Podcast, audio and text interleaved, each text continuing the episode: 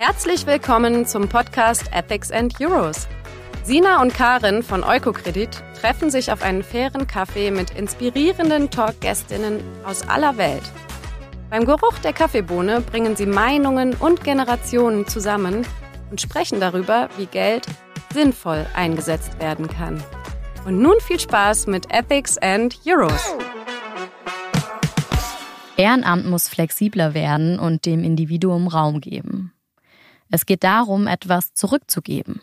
Und ob der Begriff Ehrenamt mies ist oder doch angebracht, das hört ihr in dieser Folge. Hallo zusammen und viele Grüße aus Köln. Ich bin Sina aus dem Marketing- und Kommunikationsteam von EucoCredit in Deutschland. Mit dem Geld unserer AnlegerInnen finanzieren wir Partnerorganisationen und Unternehmen im globalen Süden. Mit dem Ziel, die Lebensumstände wirtschaftlich benachteiligter Menschen zu verbessern. Und heute habe ich Dorothea und Matthias zu mir eingeladen, beide aus ganz unterschiedlichen Generationen. Beide haben Geld bei EucoCredit angelegt und sind darüber hinaus ehrenamtlich für EucoCredit aktiv. Und gemeinsam beleuchten wir heute, ob das Modell Ehrenamt eigentlich noch zeitgemäß ist. Heute bei mir im Studio Dorothea Groth, Jahrgang 1957 und seit circa fünf Jahren Anlegerin. Und seit sie in Rente ist auch ehrenamtlich aktiv. Dorothea, hi. Hallo, guten Abend. Schön, dass du mit dabei bist. Was hast du denn beruflich gemacht, bevor du bei EucoCredit ehrenamtlich eingestiegen bist, bevor du in Rente gegangen bist? Das hast du sehr schön gesagt. Ich war vorher beim äh, BMZ, dem Bundesministerium für wirtschaftliche Zusammenarbeit und Entwicklung. Wow, sehr spannend. War das schwer loszulassen? Äh, bisschen schon, aber auch viel nicht. Denn sein eigenes Ding machen ist plötzlich sehr schön. Okay, sehr schön. Wir freuen uns, dass du Zeit für EucoCredit gefunden hast jetzt. Und virtuell mit in der Leitung ist der Matthias. Der sitzt in Bayreuth, Jahrgang 1996 und seit 2020 Anleger und auch ehrenamtlich aktiv. Hi Matthias. Hi zusammen, guten Abend. Hi. Was machst du denn beruflich, Matthias? Also, ähm, ich studiere vorwiegend Rechtswissenschaften in Bayreuth und ähm, bin noch in Teilzeit angestellt bei der Bank für Kirche und Diakonie. Da habe ich vorher auch eine Ausbildung gemacht. Wow, okay, auch viel beschäftigt. Schön, dass du noch Zeit hast, nebenher ehrenamtlich ja. aktiv zu sein. Da ihr ja beide gerade eure Freizeit opfert, könnte man sagen, möchte ich den Talk, euch den Talk etwas versüßen. Ich habe uns ein faires Produkt mitgebracht. Die Karin verkostet ja gerne Kaffee. Ich trinke selber gar nicht so gern Kaffee. Und wie ihr schon gesagt habt, wir zeichnen gerade oder wir nehmen gerade abends auf. Also wäre das wahrscheinlich auch nicht mehr so förderlich. Daher, genau.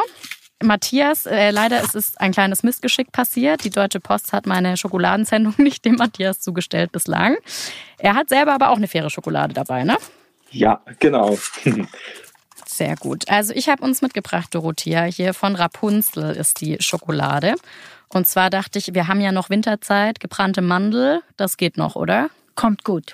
Kommt gut, perfekt.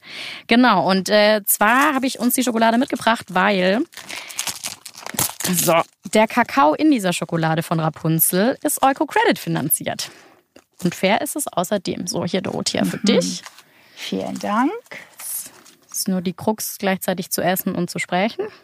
Matthias, du hast deine Schokolade auch?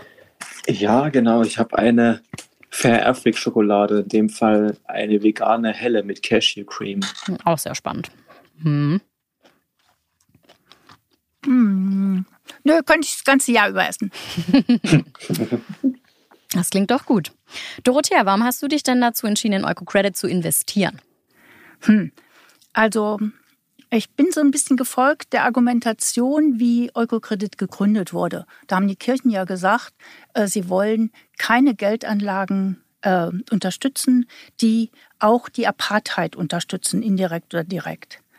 Und genau so ähnlich war meine ähm, Argumentation auch. Ich wollte Geld anlegen da, wo es kein Unheil anstiften kann und Ungerechtigkeiten nicht noch vertiefen kann. Ja, mhm. das ist es.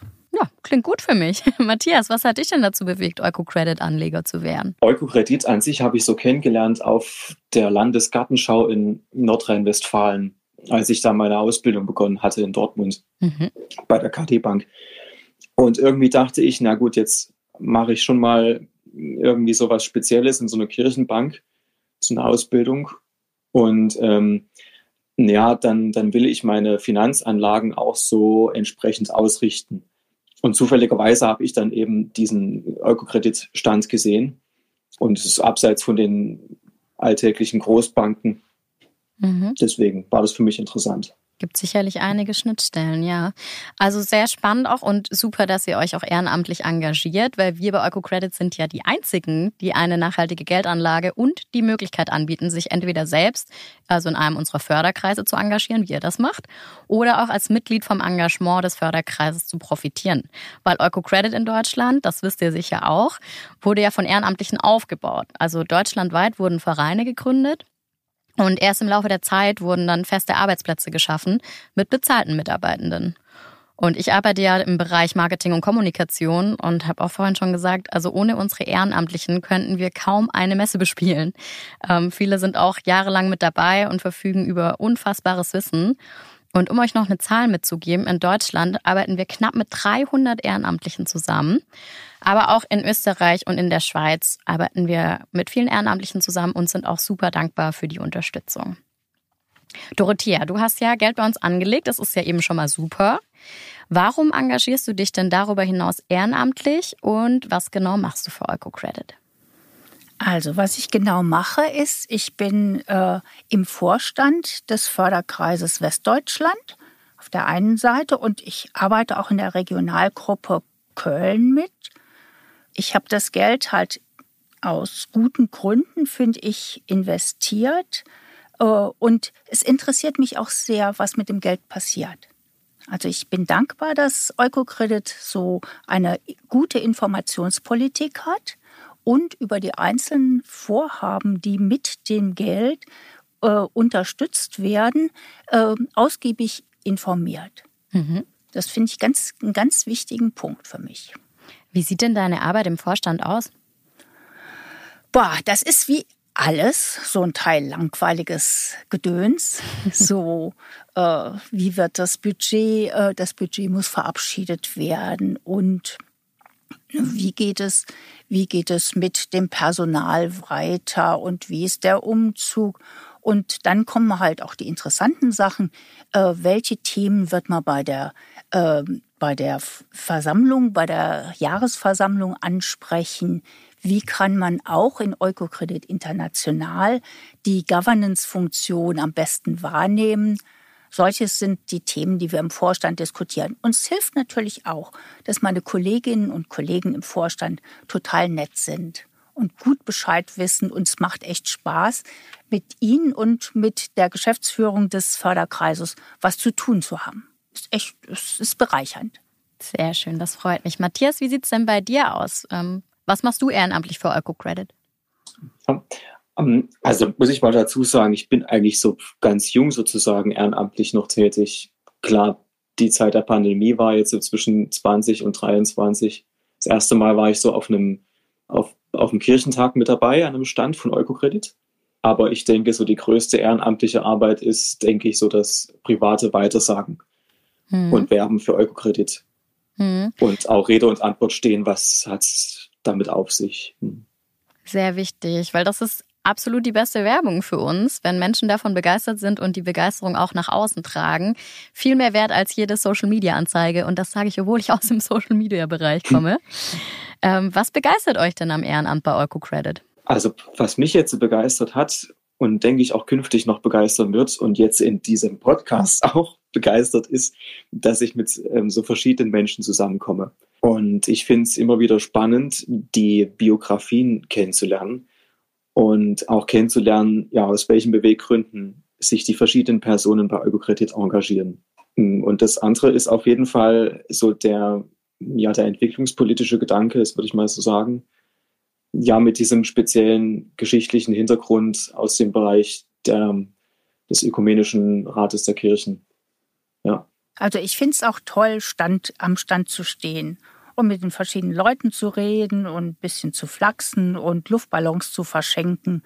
Das äh, finde ich einfach super und ich freue mich dann immer, wenn man, man trifft man ja nicht immer nur Leute, die ganz, ganz tief interessiert sind an dem Thema.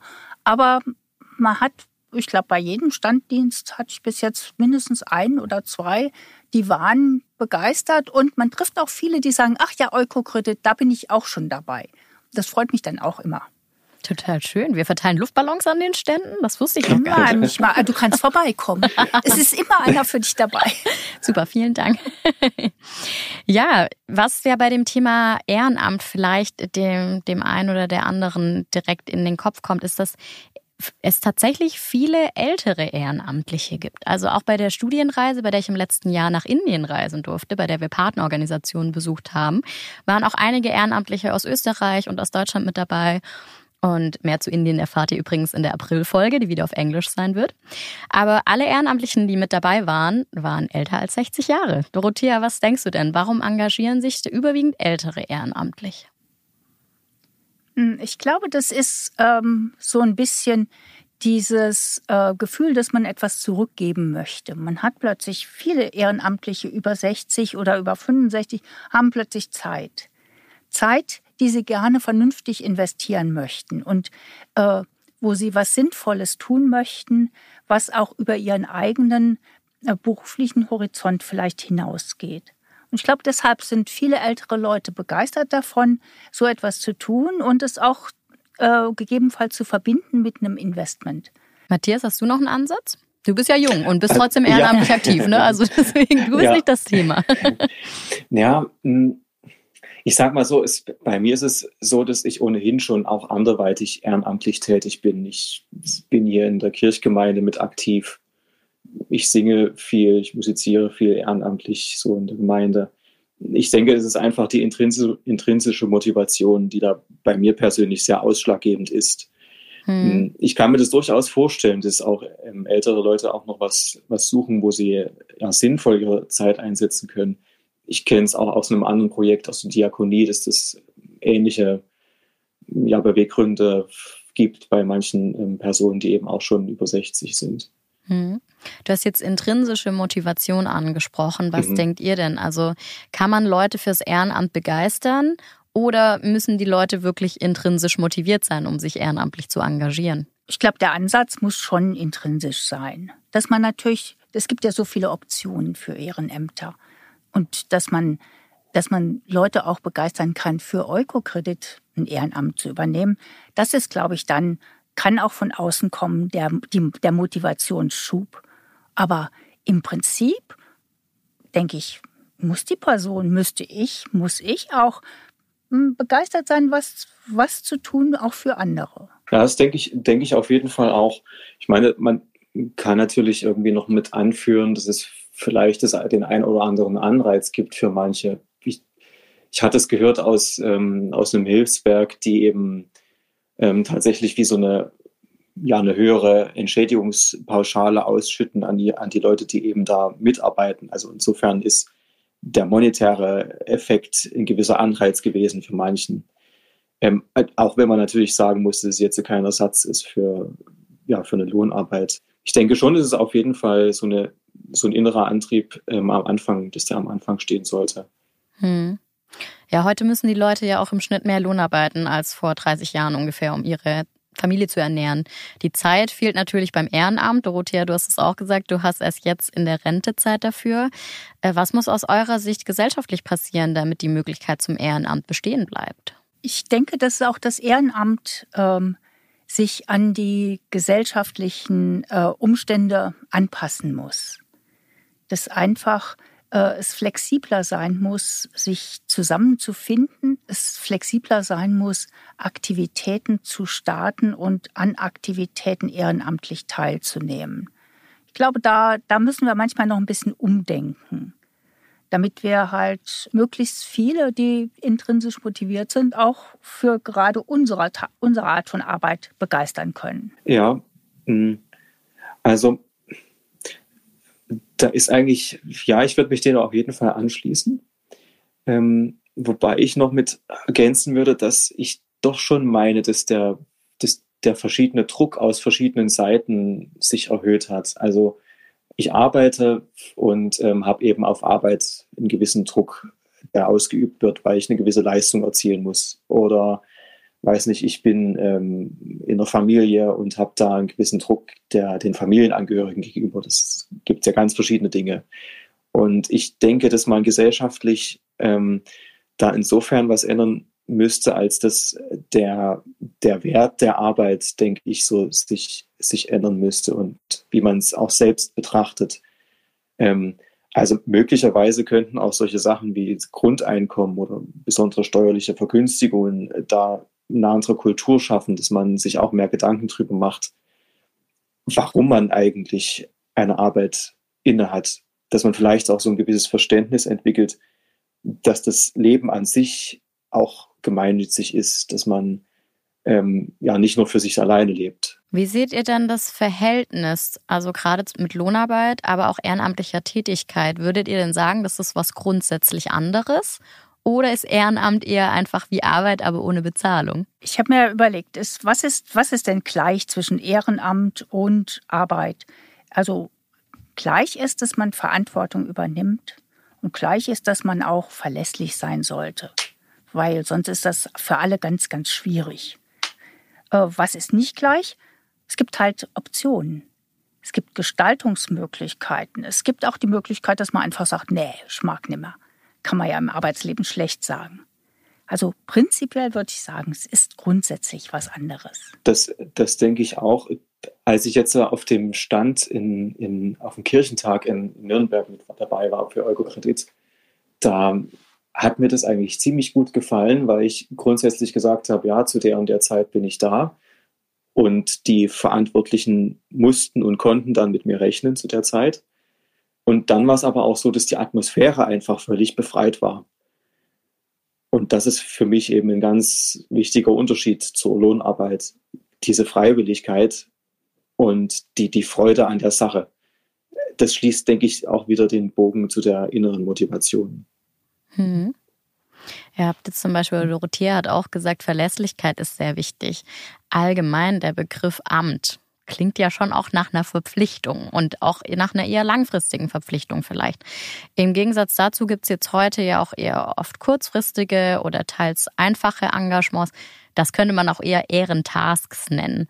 Was haltet ihr denn von der Entwicklung? Auf jeden Fall ist äh, der Begriff Ehrenamt ziemlich mies.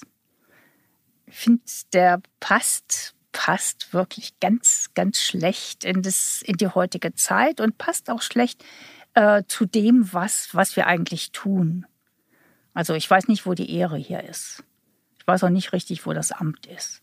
Also insofern ein neues Wort, ob man da Ehrentask sagen sollte oder äh, Freiwilligen, Freiwillige, irgendwas, Freiwilligen, irgendwas.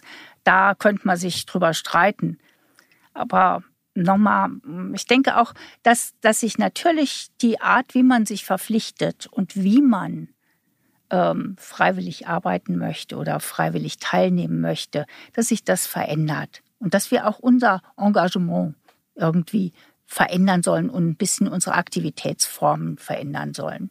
Ja, Grundsätzlich bin ich ähm, immer ähm, kein großer Freund von Anglizismen, ehrlich gesagt. Würde ich wahrscheinlich tatsächlich bei dem Begriff Ehrenamt bleiben, weil es für mich persönlich, ähm, ja, für mich persönlich drückt es wirklich eine gewisse Ehre aus, für eine gewisse, ja, für eine bestimmte Organisation tätig zu sein. Weil Ehrenamt an sich gibt es ja auch verschiedene Ausprägungen. Ich kann ja irgendwie, weiß nicht, ehrenhalber irgendwie berufen sein, ähm, gewisses Amt auszuüben. Oder eben, wie jetzt in unserem Fall bei Eukokredit, wir sind ehrenamtlich tätig für Eukokredit und stehen dann ähm, Rede und Antwort für, für Leute, die Interesse haben. Und ähm, für mich persönlich bedeutet das eben auch eine gewisse ja, innere Sicht auf das, was ich tue. Also wenn ich jetzt äh, nur so wüsste, okay, ich habe jetzt einen Einsatz auf der und der Messe und das geht von dann und dann, dann ist es für mich wie, ja, wie einfach ein Dienst, den ich tue. aber so Ehrenamt, das klingt für mich so wie, du bist jetzt äh, Repräsentant für die ähm, Genossenschaft Eukokredit und stehst Rede und Antwort. Also eigentlich doch auch ein positiv behafteter Begriff, der zeigt, ich habe Verantwortung. Für mich persönlich ja. Hm. ja. Matthias, also auf jeden Fall, ich fand es ganz verblüffend, dass du das, den Begriff Ehrenamt, äh, dass du gut und ohne, ohne irgendwie Berührungsängste damit umgehen kannst. Ich habe Deutschunterricht gegeben an einen jungen Mann aus Ghana. Und in diesem Deutschbuch sind zwei Kapitel über das Ehrenamt. Kannst du dir vorstellen, ein junger Mann aus Ghana, der echt damit nichts am Hut hat. Absolut nicht. Er musste diese Worte lernen, diese ganz komplizierten, komplexen Worte. Und ich glaube, deshalb habe ich auch diesen Hass auf den Begriff, weil für Idris war das einfach ein Scheißbegriff. Um es mal ganz klar zu sagen, ne? das Ehrenamt, er konnte das Konzept nicht einordnen und das Wort noch viel weniger. Deshalb, äh, und dann haben wir die ganze Zeit rumüberlegt, wie das auf Französisch volontaire und das, das geht einfach besser. Und deshalb, deshalb, deshalb wahrscheinlich mein, mein Ausbruch bezüglich des, des Wortes an für sich, nur um es mal ein bisschen zu erklären. Ah, siehst du mal, ich hatte jetzt letztens im Französischkurs auch eine Einheit dazu, zu dem ehrenamtlichen Handeln. Volontaire. Ja, genau, da ging es auch drum. Volontär, das habe ich ja nie gelernt, ja. aber. Hm. Was machen wir freiwillig und Genau. Ohne Gegenleistung. Genau, ja. weil wir das möchten, weil wir ja. die intrinsische Motivation dazu haben. ja. Weil wir irgendwo auch Gutmenschen sind. Sagen wir es offen. okay. Also wie, wie ich es jetzt auch eben in, in dem Podcast sagte, ich ähm, finde es ganz wichtig, dass man eben auch sein, sein, sein Leben auch so, so gestaltet, dass man eben ja nicht nur für sich selbst lebt und eben auch weiß, dass es ja alles irgendwo einen Sinn hat. Und ich denke, Ehrenamt drückt sowas auch aus. Ja, ich meine, Ehrenamt ist ja natürlich auch, wenn du, ähm, wenn du unbezahlter Trainer bist für, für einen Sportverein oder sowas. Ne? Das machst du ja auch dann, weil es, weil es deine Leidenschaft ist und weil du gerne mit, mit Menschen arbeitest, die halt in diesem, diesen Sport betreiben, weil du dich gut auskennst, weil du gerne was weitergeben willst. Ne? Also ich glaube, das ist, da gibt es ja viele Formen. Viele Formen, mhm. wie man freiwillig was tun kann und der Gesellschaft was. Und das ist, glaube ich, das, was du gesagt hast, auch was zurückgibt. Mhm. Ne? Wir kriegen ja so mhm. viel. Ja. Und wir, ja. die, die viele ja. Leute wollen dann einfach auch was zurückgeben. Ne? Ja. Insofern, und wie gesagt, es ist ja keine Einbahnstraße. Man kriegt ja auch viel. Mhm. Ja, ja, auf jeden Fall. Mhm. Also würdet ihr sagen, dass ihr viel gibt im Ehrenamt, aber noch mehr zurückbekommt? Definitiv, sonst wäre man blöd. Ja, auf jeden Fall. Was denkt ihr denn, wie kann man ehrenamtliche Tätigkeiten insgesamt so gestalten, dass sie auch eher für junge Leute attraktiv sind? Ich glaube, das hängt von, von, der, von der Art der Tätigkeit ab. Also ich glaube schon, dass viele junge Leute das weiß der Matthias bestimmt besser. Aber viele junge Leute haben Lust, was altruistisch zu tun. Die wollen gerne bei Foodsavern mitarbeiten oder die arbeiten auch in Vereinen mit oder sie arbeiten auch bei Eukokredit mit. Die, das, der Wille ist schon da. Manchmal sind diese starren Organisationsformen, die sind so ein bisschen schwierig für jüngere Leute. Sie sind auch schwierig für Ältere, aber Ältere sind da geduldiger und äh, äh, wie so leidensfähiger. Aber äh, ich denke, da könnte man schon was dran arbeiten. Mhm. Ja, da stimme ich dir auf jeden Fall zu, Dorothea. Ähm, aber also ja, das ist eigentlich fast schon ein Keterum Kensio. Ich würde schon immer sagen, dass es auf jeden Fall einen inneren Antrieb immer braucht und ähm, dann, dann ist jedes Ehrenamt irgendwo attraktiv, weil Leute schon von sich aus dann da mitarbeiten wollen. Ähm, die, die, die, die ja, straffen ähm, Strukturen, das finde ich auch wirklich ein Hindernis manchmal. Also ja, wenn man sozusagen schon gleich von vornherein mit einer gewissen Regelmäßigkeit kalkuliert. Also sagt, okay, schön, dass du da bist. Weiß nicht, in einer Woche sind wir wieder hier und ich plane dich mit ein. oder in zwei Wochen oder wie auch immer und dass dann eine gewisse Regelmäßigkeit schon vor, ähm, vorausgesetzt wird, das finde ich immer schwierig, weil ja, es ist einfach vieles überhaupt nicht planbar. Nicht, dass, dass man es irgendwie im, dass man einfach zu individuell lebt, sondern dass einfach zu viele ähm, ja, unvorhergesehene Dinge auf einen einprasseln in der heutigen Zeit, so würde ich es mal beschreiben. Das heißt, das Ehrenamt müsste eigentlich flexibler sein, mehr auf die Leute eingehen und vielleicht weniger Regelmäßigkeit fordern. Kann man das so festhalten? Wobei ich es bei Eurokredit schon so sehe, in diesem Maße. Also letztens beispielsweise habe ich einen Newsletter zu, ähm, zugesendet bekommen und gesehen, an welchen Veranstaltungen ich teilnehmen kann für den Förderkreis Bayern. Und ich bin aber nicht verpflichtet, daran teilzunehmen. Klar, man hat ja irgendwie auch andere Termine und man ähm, kann nicht immer dabei sein. Bei Ökokredit sehe ich das tatsächlich schon so verwirklicht. Global betrachtet, ähm, fürs Ehrenamt, ja, würde ich das schon so bestätigen. Also eine gewisse Flexibilität tut dem Ehrenamt sicherlich gut.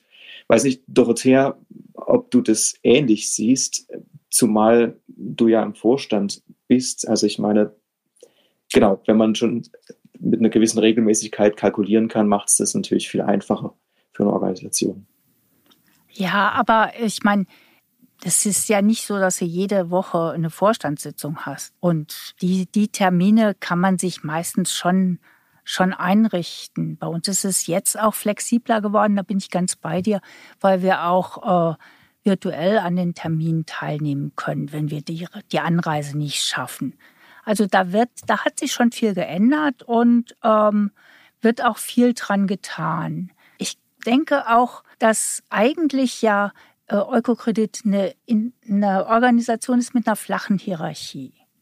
Und das ist natürlich auch sehr gut, weil man sich wirklich sehr ähm, nach dem eigenen Wunsch äh, einbringen kann. Es ist nicht so, dass es da äh, von oben nach unten alles befohlen wird. Das würde auch dem Charakter der Organisation ganz, ganz widersprechen. Das heißt also Diskussion, Widerspruch, das ist eigentlich das, was, äh, was die Institution auch charakterisiert. Was denkt ihr denn? Wird es in 30 Jahren noch ehrenamtliches Engagement geben? Das finde ich eine ganz schwierige Frage, weil ich mhm. nicht weiß, wie die ja. Welt in 30 Jahren aussehen wird. Mm, also ich denke, es kommt darauf an, wie man die ehrenamtliche Tätigkeit definiert oder wie man sie betrachtet. Aber wenn ich jetzt so ähm, für mich denke, dass es auch ehrenamtlich ist, wenn ich ja innerhalb meiner Familie irgendwie Familienangehörige pflege oder ja in der Kirchgemeinde mitarbeite, dann denke ich, gibt es in 30 Jahren auf jeden Fall noch Ehrenamt. Vielleicht in anderen Ausprägungen, aber ich denke schon, dass es es noch geben wird. Für die Zukunft des Ehrenamts denke ich, was, was die Überlebensfähigkeit auf jeden Fall sehr, ähm, sehr äh, verstärken würde, wären, dass es gute Optionen gibt für Ehrenämter. Gute, interessante Optionen, dass es interessante Angebote gibt für Menschen, die sich engagieren möchten. Und dass es nette Leute gibt, die das machen. Dass man immer in einer netten Gruppe ist dass man auch da sagen kann, es lohnt sich. Schon weil man halt mit netten Leuten agiert. Mhm. Ja, die, die Wünsche teile ich auf jeden Fall.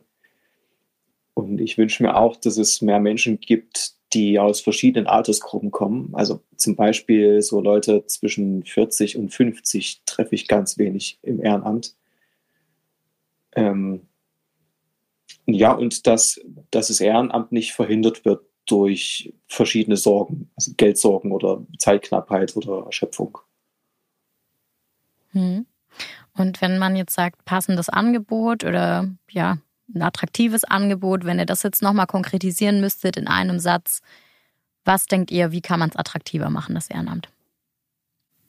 Ja, es gibt ja attraktive Angebote. Also bei Eukokredit zum Beispiel gibt es die Möglichkeit, dass man sehr viel lernt über nachhaltige Finanzanlagen, über ähm, die Möglichkeiten, wie man ein kleines Unternehmen in unseren Partnerländern eröffnen kann oder vergrößern kann, die Möglichkeiten, wie ähm, nachhaltige Energie gefördert werden kann. Man kann wirklich viel erfahren und lernen in dem Ehrenamt. Und das, finde ich, macht es das sehr interessant und attraktiv als Beispiel.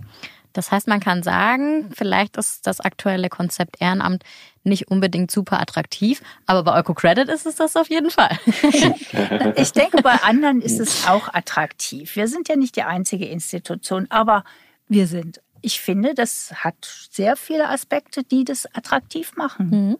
Ähm, ja, auf jeden Fall, dass noch mehr hervorgehoben wird, welchen Nutzen für sich und die Mitmenschen es hat, ehrenamtlich tätig zu sein. Eben in diesen verschiedenen Facetten, wie sich es dann ausprägt. Also bei Ökokredit, dass ich eben auch, was Dorothea jetzt so sagte, ähm, ja auch viel lernen kann, einfach über nachhaltige Geldanlage oder was hat mein Konsumverhalten für Auswirkungen. Mhm. Super. Ist denn bei euch beiden schon irgendein nächster ehrenamtlicher Einsatz geplant für EucoCredit? Bei mir persönlich noch nicht. Ich habe jetzt ja erstmal Prüfungsphase. Da muss ich mich ein Stück weit drauf konzentrieren. Sehr wichtig. Und danach aber habe ich es auf jeden Fall wieder vor. Freuen ja. wir uns. Ja, und wir haben halt die äh, jährliche Versammlung. Da werden wir uns auch darauf vorbereiten und mitarbeiten, dass es äh, für die Mitglieder des Förderkreises interessante Veranstaltung wird. Und da freue ich mich auch drauf. Sehr schön. Dann danke ich euch beiden ganz herzlich für eure Zeit und ein großes Dankeschön geht auch an alle anderen Ehrenamtlichen bei EucoCredit vor allem. Im März haben wir eine Folge zum Thema erneuerbare Energien, die meine Kollegin Karin moderieren wird. Und an der Stelle noch einmal vielen, vielen Dank an alle ZuhörerInnen und wir freuen uns, wenn ihr auch nächstes Mal wieder dabei seid. Tschüss. Tschüss. Ade.